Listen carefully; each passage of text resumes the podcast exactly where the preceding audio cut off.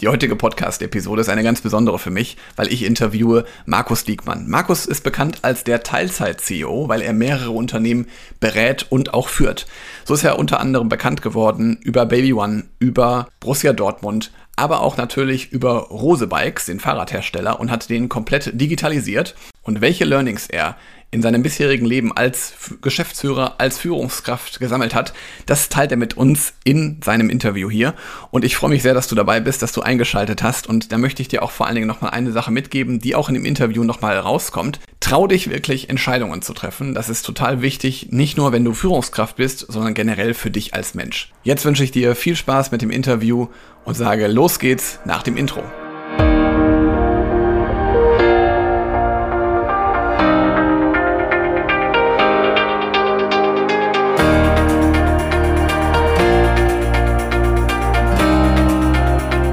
Herzlich willkommen zu einer neuen Podcast-Episode in meinem Podcast Führungskraft, der Podcast für mehr Erfolg mit sozialem Verständnis und moderner Führung.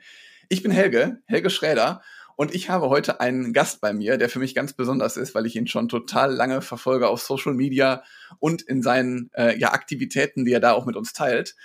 Und er ist für mich eine inspirierende Leadership-Persönlichkeit und ich freue mich ganz besonders, dass er heute in meinem Podcast ist. Herzlich willkommen, Markus Diekmann. Hallo, hallo, moin, moin, moin.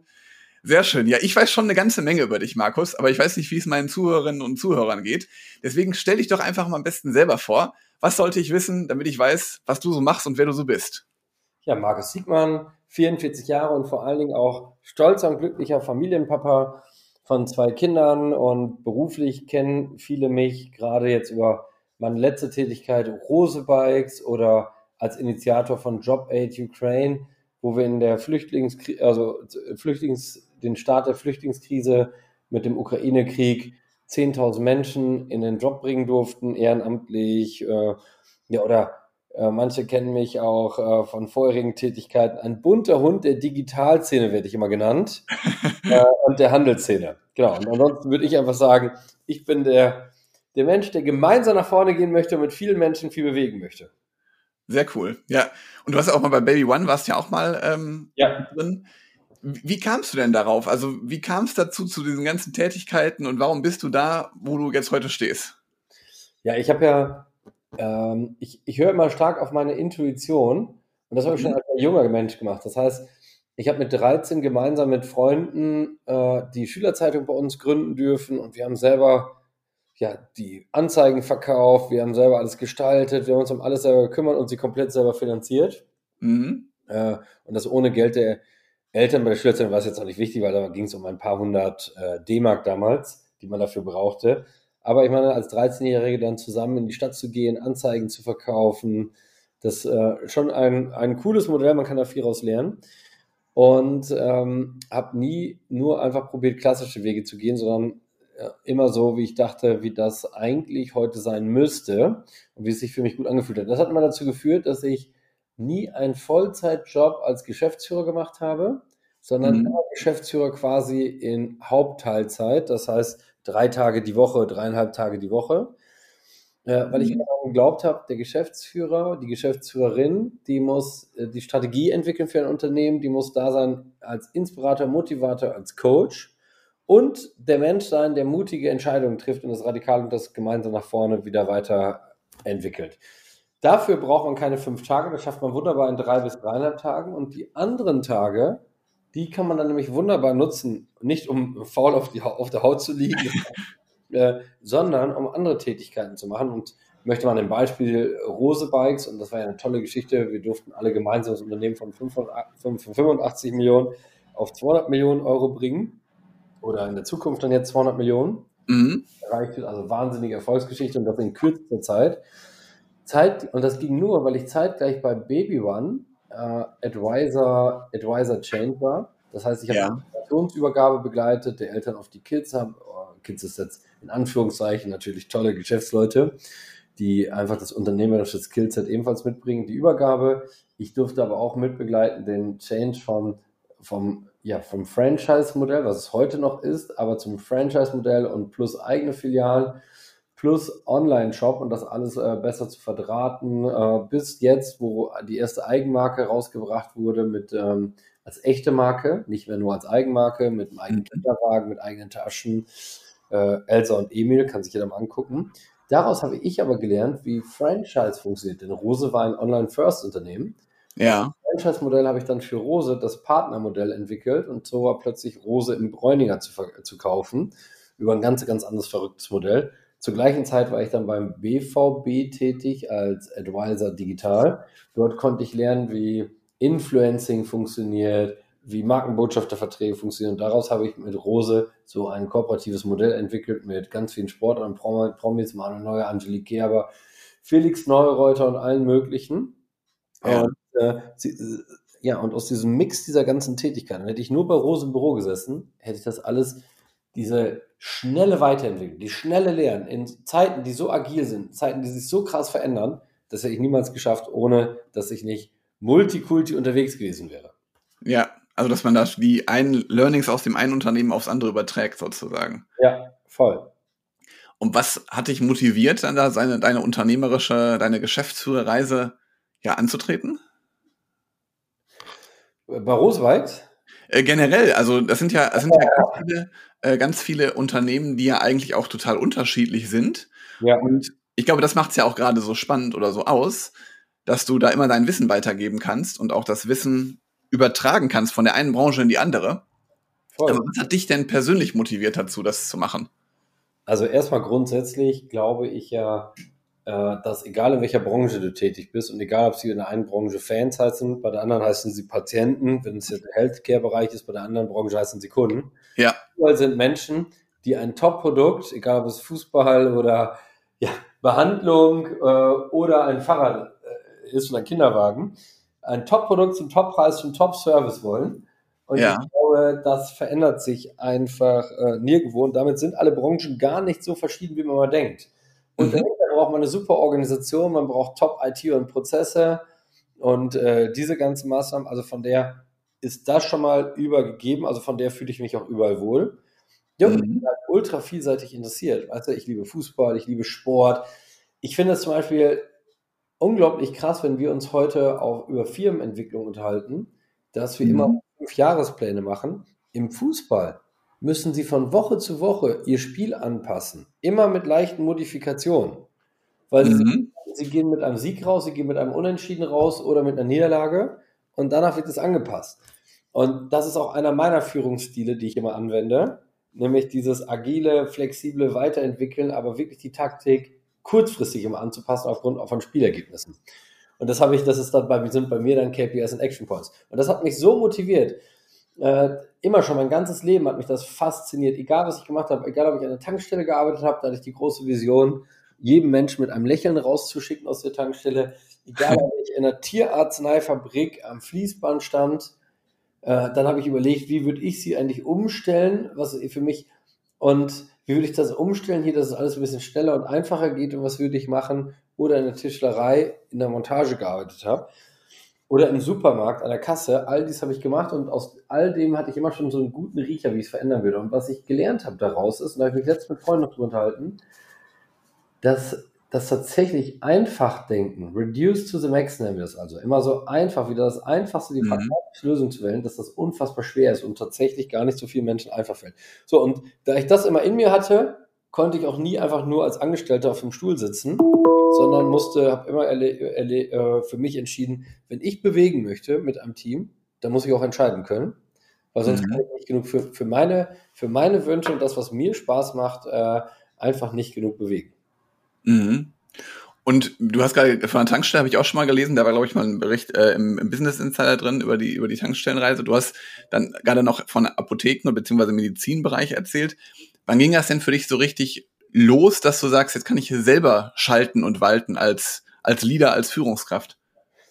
Ja, immer schon, äh, weil ich habe einfach immer schon gemacht, was ich wollte. Mhm. War da immer ungebremst und äh, das kann, also los ging es faktisch schon mit der Ausbildung, weil ich schon nebenbei für andere Buchhaltungen gemacht habe, in dem erlaubten, damals erlaubten Rahmen. War das, also du konntest nur so Teiltätigkeiten machen und das habe ich ja. gemacht. Das heißt, ich hatte immer schon so minimales Büromanagement nebenbei und habe damit schon Geld verdient. Ähm, damit war ich dann quasi schon mein mini kleiner eigener Chef. Und äh, da ich nie Angst hatte, so was passiert, wenn alles untergeht oder wenn alles baden geht, dann habe ich gedacht, dann fange ich einfach wieder neu an. Ähm, ja, ging es eigentlich dann immer schon früh los. Und das auch im Studium war ich dann schon ne selbstständig nebenbei und dann aber so richtig los ging es dann mit 23,5 oder Ende 23. Dort bin ich bei einer Beratungsgesellschaft angefangen. Ja. Habe die ersten eigenen Mandate beraten und habe das so als Freelancer für die gemacht. Mhm. Damals, guck mal, das ist jetzt, das ist jetzt genau 20 Jahre her. Damals habe ich tatsächlich 10.000 Euro, ähm, das waren damals ja schon Euro, weil gerade die, der Wechsel, ne? Ja. 2023, äh, 2003. Und äh, habe damals schon 10.000 Euro im Monat verdient. Und das war für so einen 23, fast 24-Jährigen zu 20 Jahre zurück schon tatsächlich richtig viel Kohle. Absolut. Ist ja heute noch viel Geld. Also. Heute noch viel Geld, genau. Und das, äh, ja, das, das hätte ich nicht als Angestellter in der Beratungsfirma bekommen. Ne? Also mhm. ich war schon diesen Freelance-Weg und konnte dann und habe das gleiche Modell. Ich war auch für die nur drei Tage tätig und habe den Rest schon eigene Sachen gemacht. Und dann habe ich mit äh, Ende 24 habe ich meine erste komplette, echte eigene Firma gegründet, ebenfalls wieder mit äh, äh, drei Freunden. Ja. Eine strategische Marketingagentur, weil in der Sanierung nervte mich immer, dass man erst anfängt, wenn die schon alle halb tot sind. Und weißt du, kein Geld mehr auf dem Konto, eigentlich schon alles kurz vorm Ende. Also sozusagen so, so reaktiv dann? Ja, ich kam mir so immer so vor, wie der Krebspatient kommt mit seinem unheilbaren Krebs rein und ja. eigentlich kannst du nur noch abwickeln.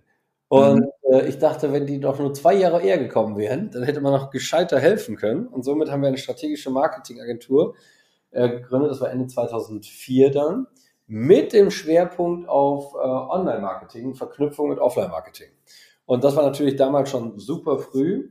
Da hatten wir Glück. Das war auch nicht meine Idee eigentlich. Das war die, die, also das so digital aus, so digital first zu machen. Das war von Thomas Gottschall die Idee. Er hat mich überzeugt und ja, somit hatten wir dann da tatsächlich unsere erste eigene Agentur und haben dann munter beraten. Unser Problem war nur, dass die ersten zwei Jahre die Leute gar nicht verstanden haben, was online ist. Ja. Danach hatten wir dann unser Durchbruch. Okay, was musstest du da für dich lernen, wo du jetzt gerade sagst, da hat man noch nicht verstanden, also, dass du vielleicht da so ein bisschen deinen, deinen Gedanken dem Markt voraus warst. Was musstest du da für dich lernen? Ja, ich musste erstmal lernen, äh, dass es tatsächlich auch gar nicht so einfach ist, wenn man 24 ist und dann zu allen großen Firmen mit voller Leidenschaft und wir sind so fantasievolle Realisten Mhm. Und äh, Optimisten, wenn man dann so ankommt und sagt, hey, komm, wir machen das mal cool, wir zeigen euch mal, wie ihr online Gas geben könnt. Und auf der anderen Seite war das dann so ernüchternd, weil sie sagten, online äh, kenne ich noch nicht, weiß ich nicht, bin ich mir nicht so sicher, ob das so richtig genial wird zu der Zeit damals. Ne?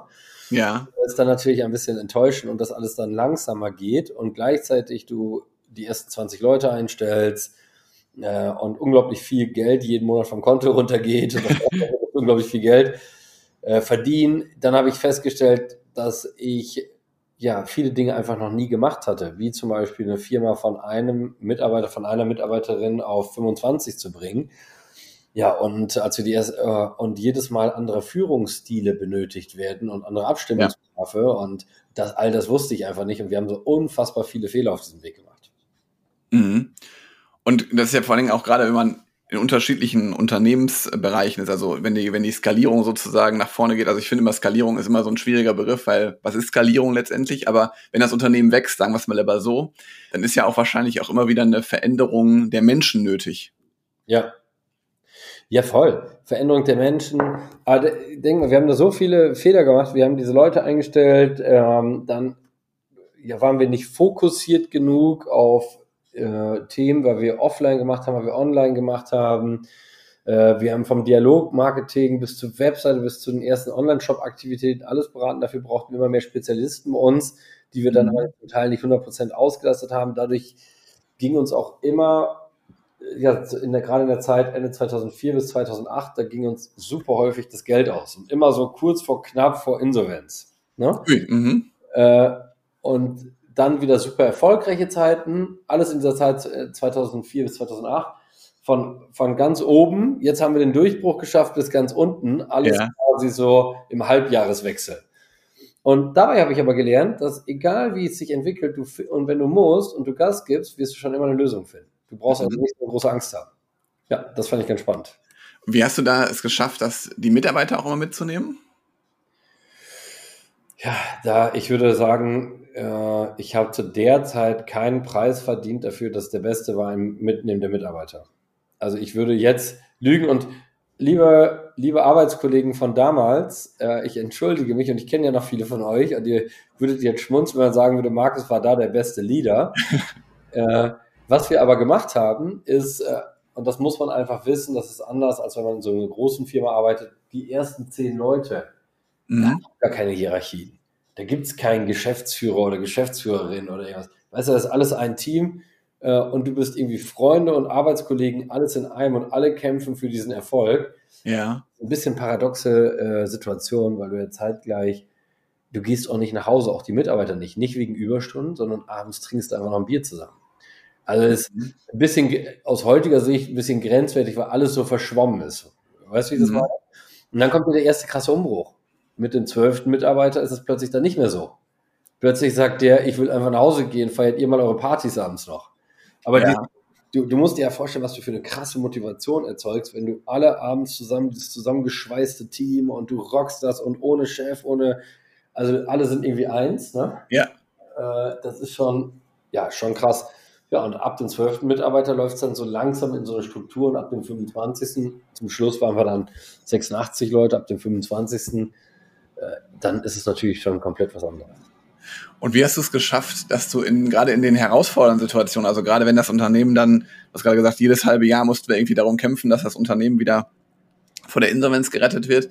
Wie hast du es geschafft, in dieser Zeit immer optimistisch zu bleiben? Ich bin ein ganz krasser Optimist. Ich hatte, für mich gibt's, für, darum, ich bin wirklich, wirklich ein ganz krasser, jeder hat ja sein Talent, jeder hat seine Superstärke und meine Superstärke ist ganz krasser Krisenmanager. Cool. Am wohlsten fühle ich mich im Umfeld, wo gerade eine mega Krise ist. Da komme ich super klar. Wahrscheinlich, weil ich vier Jahre im Kinderheim war. Ich erkläre mir das immer so. Du musst wissen, ich war vier Jahre im Kinderheim. Ja. Nur ein einziges Spielzeug, nämlich so ein Holz-LKW, äh, womit man Steine auf- und abladen konnte mit so Magneten dran. Ja. Und, so, äh, ja, in diesen ersten vier Jahren mit diesem einen Spielzeug musste ich halt lernen, also mich immer auf neue Menschen einzustellen. Das kann ich bis heute ganz gut. Ja. Äh, ich kann überleben dadurch. Und ich bin halt ultra kreativ geworden, weil ich halt dieses eine Spielzeug war mal eine Ritterburg, mal was ein LKW. ja. Und dann immer sozusagen das Beste aus den Möglichkeiten gemacht. Genau. Und von okay. der packt mich halt vieles, wahrscheinlich auch nicht, wo andere schon Panik bekommen würden. Mhm. Und deswegen bist du wahrscheinlich in solchen Situationen dann auch, wo es halt für andere herausfordernd ist, noch so ruhig und gelassen. Und das wirkt sich ja wahrscheinlich auch dann wieder auf dein Umfeld aus.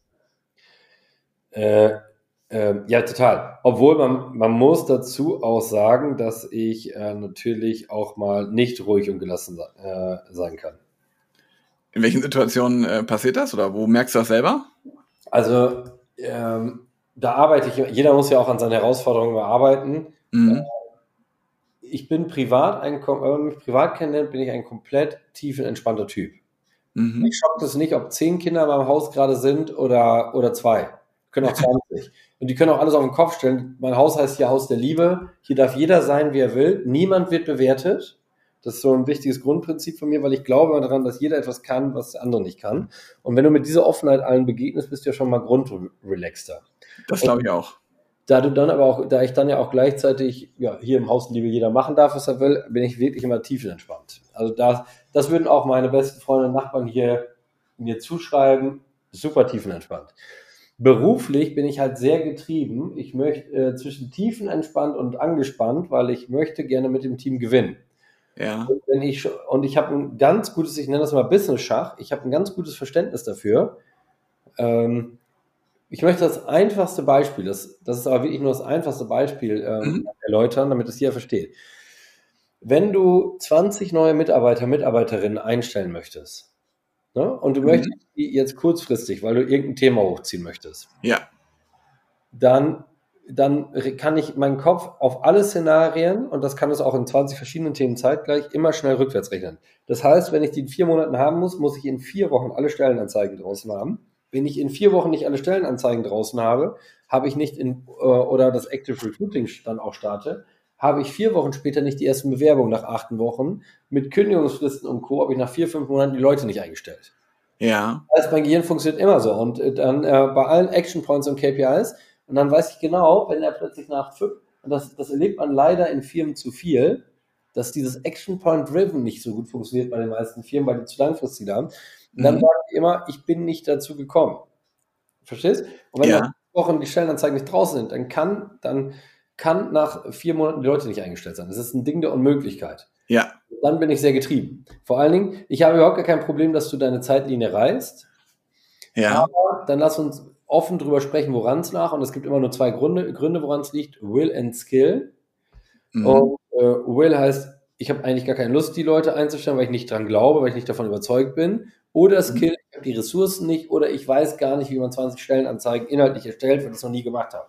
Und das Ganze kannst du ja auf Einführung eines CM-Systems, Einführung, ja. äh, also, du kannst es auf alles übertragen, Eröffnung eines Ladens. Mhm. Äh, genau, und ich bin halt wirklich super darin getrieben, wenn die Action, dass die Action Points äh, erfüllt werden, weil ich das äh, weil ich ein gutes Spiel, ich kann halt aus diesem, was muss ich heute tun, die nächsten zwei Wochen, kann ich sehr gut hochrechnen, wo wir dann in zwei Jahren stehen. Ja, okay. Also so, auch so ein bisschen, also bei, bei Will fehlt ja dann auch so ein bisschen so die Priorisierung mit ein, weil ich glaube, das ist auch ganz oft so, dass wir Dinge halt ja zu niedrig priorisieren, wenn die wichtig sind oder halt eben nicht wichtig sind. Und das würdest du auch dann zu dem Will hinzuziehen, oder? Voll. Mal, ja. wir haben ja, wir haben ja äh, also der Klassiker bei den meisten Unternehmen ist, das darf man einfach nicht, nicht vergessen, oder auch bei Privatleuten, die mhm. jetzt jobmäßig, äh, die meisten Leute sind nicht mutig genug zur Veränderung. Sie, es liegt eigentlich selten an dem Wissen, dass das, Wiss, das Wissen ist in der Firma liegt vor. Alle, ja. wenn du fragst, darum, wenn, wenn dann gesagt wird, Markus und sein Team, die haben halt grandiose Sachen bei Rose gemacht. Ja, aber die selbst alle, äh, dafür, dafür brauchte man gar nicht die neuen. Die alten wussten genau, was sie tun mussten. Sie haben nur teilweise nicht entschieden. Ja. Mhm. So, und äh, da hilft natürlich, wenn du so ein ultramutiger Entscheider bist, aber privat auch. Du weißt, dass du in deinem Job unzufrieden bist oder dass es nicht der richtige ist und 50 Prozent sind im falschen Job der Menschen. Ja. Dann entscheide doch einfach zu gehen und zu wechseln. Wenn du es aber nicht tust, kannst du nicht besser werden. Das funktioniert ja. einfach nicht. So, das ist das Erste. Das ist, äh, Zweite ist, dann haben wir diese fucking fünf Jahrespläne. Und du mhm. sagst dann so, ich möchte in zwei Jahren zum Beispiel ein CRM-System etablieren. Mhm. Ich möchte in fünf Jahren das und das erreichen. Und das ist viel zu weit weggeschoben, sodass die Leute den aktuellen Handlungsbedarf für heute nicht erkennen. Und das ist genauso wie wenn du einem Kind sagst, in vier Wochen muss dein Zimmer aber wirklich mal ordentlicher sein. Das wird, hätte ja auch keinen Impact auf jetzt. Ja, nach 30 Mal schlafen. genau. Oder in acht Wochen musst du dein Referat fertig haben 90 Prozent der Menschen fangen dann trotzdem nicht heute an, weil sie dann eine ja. Seite pro Tag schaffen müssten, sondern sie fangen genau eine Woche vorher an und machen es dann in Nachtschichten fertig. Und daran scheitert dann immer das, die Top-Qualität daran. Ja, ja, und auch deswegen, dass das, das Verhalten wird ja immer wieder belohnt, weil wenn ich jetzt zum Beispiel mir sage, ich muss in acht Wochen ein Referat fertig machen und ich fange erst in der siebten Woche an und ich krieg's dann auch meistens hin. Ja. Wenn ich es jetzt nicht hinkriegen würde, erst dann würde ich mich ja verändern. Ja. Absolut. Was hat sich denn an, an dir verändert in letzter Zeit? Also jetzt seitdem du bei ähm, Rose dich ein bisschen, hast dich ein bisschen zurückgezogen. Was ist denn an dir heute anders oder was hat sich an dir heute verändert? Ja, ich kann ja erstmal sagen, von äh, Shopmacher, als ich Shopmacher 2015 verkauft habe, äh, ja. da mit diese 86 Leuten, da bin ich erstmal befreit geworden, weil ich bis dato häufig überfordert war, weil ich aus diesem Hamsterrad nicht rauskam und ich auch wirklich viel zu häufig ein Mikromanager war. Mhm. Und, äh, nach, nach Shopmacher habe ich mein ganzes Führungsprinzip schon mal erstmalig verändert und mich selber, weil ich mich nur noch, da habe ich eine Faustformel gegeben, ich mache nur das strategische Was, mhm. treffe auch die mutige Entscheidung, challenge dich, inspiriere dich, aber das taktische und operative Wie, da gebe ich dir maximalen Freiraum und Ownership. Mhm. So, das ist mein erster großer Wandel. Früher habe ich äh, das strategische Was gemacht und das taktische und operative. Ich glaube ans Mikromanagement nicht mehr. Ja. Bei der Vielfalt an Themen, es ist demotivierend für die Leute und du kommst selber nicht vom Fleck. Ja. Das ist mein erster großer Wechsel gewesen und äh, muss sagen, Hammer für mich gewesen. Äh, mhm. befreiend für mich, befreiend für die Mitarbeiter. Und das sieht man dann auch, äh, wie wir dieses Ownership, was wir ja auch bei Rose haben und dort leben, was ja für eine Power bei den Leuten freisetzt. Aber dennoch ist auch allen immer klar, das strategische Was ist keine Demokratie. Das entscheiden die Geschäftsführung alleine diktatorisch. Mhm. Das wird nämlich heute auch äh, in vielen Firmen falsch gelebt, weil da, dann will man immer, dass jeder mitredet und am Ende reden einfach nur 20 Leute im Raum und nichts mehr wird entschieden. Riesenproblem ja. heute. So. Das hat sich also verändert. So, und dann nach Rose, ich muss immer sagen, ja, für mich ist diese Zeit nach Rose und nach Shopmacher, nach Axel und Beta Bed, das ist für mich, äh, gerade auch Beta Bed war auch eine äh, krasse Zeit, das war vor Rose.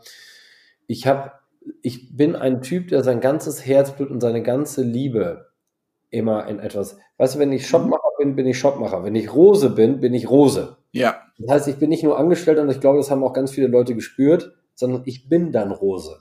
Ja. Mit Herz und Seele. Das hat man sogar als Außenstehender gespürt. Ja, ja, das meine ich. Ne? Und das, ja. äh, das ist so eine krasse. Mir hat letztens noch Martin von Armed Angels gesagt, dass er wenig Typen kennt, die so krass sich in den Kunden reinbegeben, so viel Zeit auch mit den Kunden und Kundinnen verbringen das wirklich in verstehen wollen, aufsaugen, den Kunden sagen und die so krass sich einer Marke verschreiben, ja, wie mhm. ich das mache. Er sagte, das ist, das ist schon, äh, und das ist gleichzeitig dann natürlich, das ist meine Superstärke, aber auch meine Superschwäche, weil dadurch ist das natürlich super kräftezehrend, wenn du dann so einen Ritt machst. Und dann, dann brauche ich immer so ein halbes, dreiviertel Jahr, wo ich auch wirklich komplett, das, das ist wie eine Trennung, obwohl es eigentlich vorher klar ist, dass es irgendwann immer mhm. ist, weil ich bin ja nur immer in einer Interimssituation da, drei bis fünf Jahre. Ja. Ist dann halt wirklich, äh, als hast du erstmal ein Stück Herz verloren, ne? Ja, glaube ich. Mhm. Das ist, glaube ich, auch, wenn du als Fußballer so einen Club verlässt, wo du fünf Jahre alles gegeben hast, Herz und Seele, und dann wechselst du wie jetzt Kane von Tottenham acht Jahre. Ich glaube, da verlierst du auch erstmal ein Stück Herz. Das wird dir noch ein paar Mal noch einholen. Und das hatte ich jetzt erstmal. Zweitens habe ich mir ein Jahr Zeit genommen jetzt insgesamt mit einem Business Coach, mhm. äh, noch ähm, genau herauszufinden, was ich als nächsten Schritt möchte. Und ich, das ist auch nochmal eine, mit dem Wolfgang Wanning habe ich das gemacht, das ist auch nochmal eine Wahnsinnsübung. Ja, glaube ich. Und vor allen Dingen, was ich jetzt so besonders toll finde, weil, dass du dich auch selber da nochmal hinterfragst, also viele, also dass du den, den Status quo hinterfragst, weil das machen ja auch viele nicht, die sagen dann ja, läuft ja gerade, ist ja alles gut aber genau eben dann in diese, wenn gerade alles gut ist, in diese Proaktivität zu gehen und da einfach noch mehr und noch besser werden zu wollen. Ja, voll. Cool. Und, äh, Beispiel, ähm, diese noch mehr Resilienz, noch mehr da, also getrieben zu sein, die Mitarbeiter zu, äh, mitzunehmen, auf diese Reise zu treiben, aber gleichzeitig auch weniger noch, also sich selber noch ein bisschen noch mehr an der Resilienz zu arbeiten, so wie ich im Privaten noch mehr bin. Ja. Äh, das ist mein nächster, mein nächstes großes Learning. Ja, da arbeite ich gerade massiv dran. Cool. Wo wir, wo wir gerade von Learnings sprechen, äh, ich gebe immer gerne am Ende der Podcast-Episode immer so drei Dinge, die du meinen Zuhörerinnen und Zuhörern mitgeben kannst. Was wären das denn für so drei Führungslearnings, die du mitgeben kannst? Ja, Habt den Mut zu entscheiden. Also ich glaube, dieses Land braucht wirklich so krasse Entscheiderinnen und Entscheider. Und wir, das heißt aber auch wirklich Entscheide. Und ein Kompromiss zu entscheiden ist keine Entscheidung. Mhm. Ein Kompromiss hilft auch niemandem. Ja. Den Mut. Und im, ich habe immer gesagt, ich werde alles entscheiden und ich werde entweder alles gewinnen oder ich stehe auch als Name da, der alles verloren hat. Aber ich werde hier nach vorne gehen. Und ja. wer alles bereit ist zu, zu gewinnen, Wer alles bereit ist zu riskieren, kann wirklich gewinnen. So rum. Mhm. So, erstes Learning. Zweites Learning ist, aber nimm dich selber nicht so wichtig. Sondern äh, du hast äh, super Teams drumherum und du bist nicht, du bist nicht der Planet um alle anderen kreisen, mhm. sondern sieh zu, dass du immer eine Organisation schaffst, die, äh, aufbaust, die ohne dich kann. Mhm. Und das ist so ein alter Spruch, aber in Wirklichkeit, guck mal, selbst Angela Merkel hat mit Kramp-Karrenbauer jemand danach etablieren wollen, die wieder viel zu ähnlich wie sie ist. Ja. Und hat gar nicht auch da gar nicht geguckt, was braucht jetzt das Land nach mir? Und zum Beispiel nach Typen wie mir brauchen danach, wie der, der krasse Veränderer ist, danach mhm. brauchen Rose wieder Thorsten Rose, der viel resilienter ist und in, jetzt in Details in die Optimierung geht. Nach dem großen Umbruch, nach dem Storming muss es vielmehr nach Norming und Performing gehen. Ja. So. Also sei da klug und äh, entscheide immer, was die Situation wirklich braucht und hinterfrage dich, ob du der Richtige für die nächste Phase bist oder dass du dann jetzt raus musst. Also das heißt, du machst die Firma unabhängig von dir und entscheidest wirklich, wann für dich der richtige Zeitpunkt ist, wo du gar nicht mehr die richtige Person bist. Und das ist wirklich mutig und das ist die Stärke und ist kein Zeichen von Schwäche. Dritte ja. Säule ist gerade in der heutigen Zeit, die ist so komplex. Hört auf, als Geschäftsführer, Geschäftsführerin immer davon auszugehen, dass die Mitarbeiter denken, dass ihr alles wissen müsst. Seid einfach gute Sparringspartner und äh, ja, glaubt daran, dass die Spezialisten in eurem Laden klüger sind als ihr selbst. Ja, absolut. Das sind äh, drei tolle Learnings, äh, die kann ich auch alle so und genauso unterschreiben. Das sind auch Dinge, die mir als Coach immer wieder begegnen, dass es auch Herausforderungen von Führungskräften sind. Von daher unterschreibe ich die gerne. Wo können dich denn Interessierte erreichen, Markus? Ja, und das ist ja bei mir auch, glaube ich, ganz einfach. Ich weiß nicht, wie du das wahrgenommen hast, als du mich angeschrieben hast über LinkedIn. Ja. Ich, glaube, ich bin ein Typ, der mit am einfachsten zu erreichen ist von allen. Oder? Absolut. Also wenn ich da die Geschichte mal hier auf der Podcastaufnahme erzählen darf, ich fand das mega gut. Also ich habe äh, dich einfach angeschrieben bei LinkedIn und du hast geschrieben, ja, ich melde mich bei dir. Hast dich wirklich dann auch innerhalb von zwei Tagen äh, hat sich jemand bei mir gemeldet.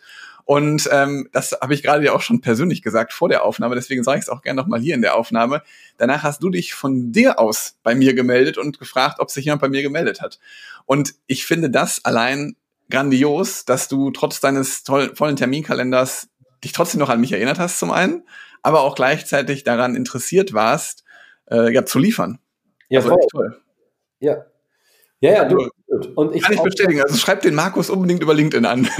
ja, und das gilt ja auch, und das als vielleicht als letztes dazu. Wir haben ja heute, guck mal, Mitarbeiter, das gilt auch für Mitarbeiter, Mitarbeiterinnen, die können auch heute in mein Büro einfach kommen und sagen, Markus, ich will jetzt mit dir sprechen und ich werde mir Zeit nehmen. Ja. Wir machen halt alles viel zu komplex. Mhm. Ja. ja. Genau, also. Die Einfachheit, ne? Genau.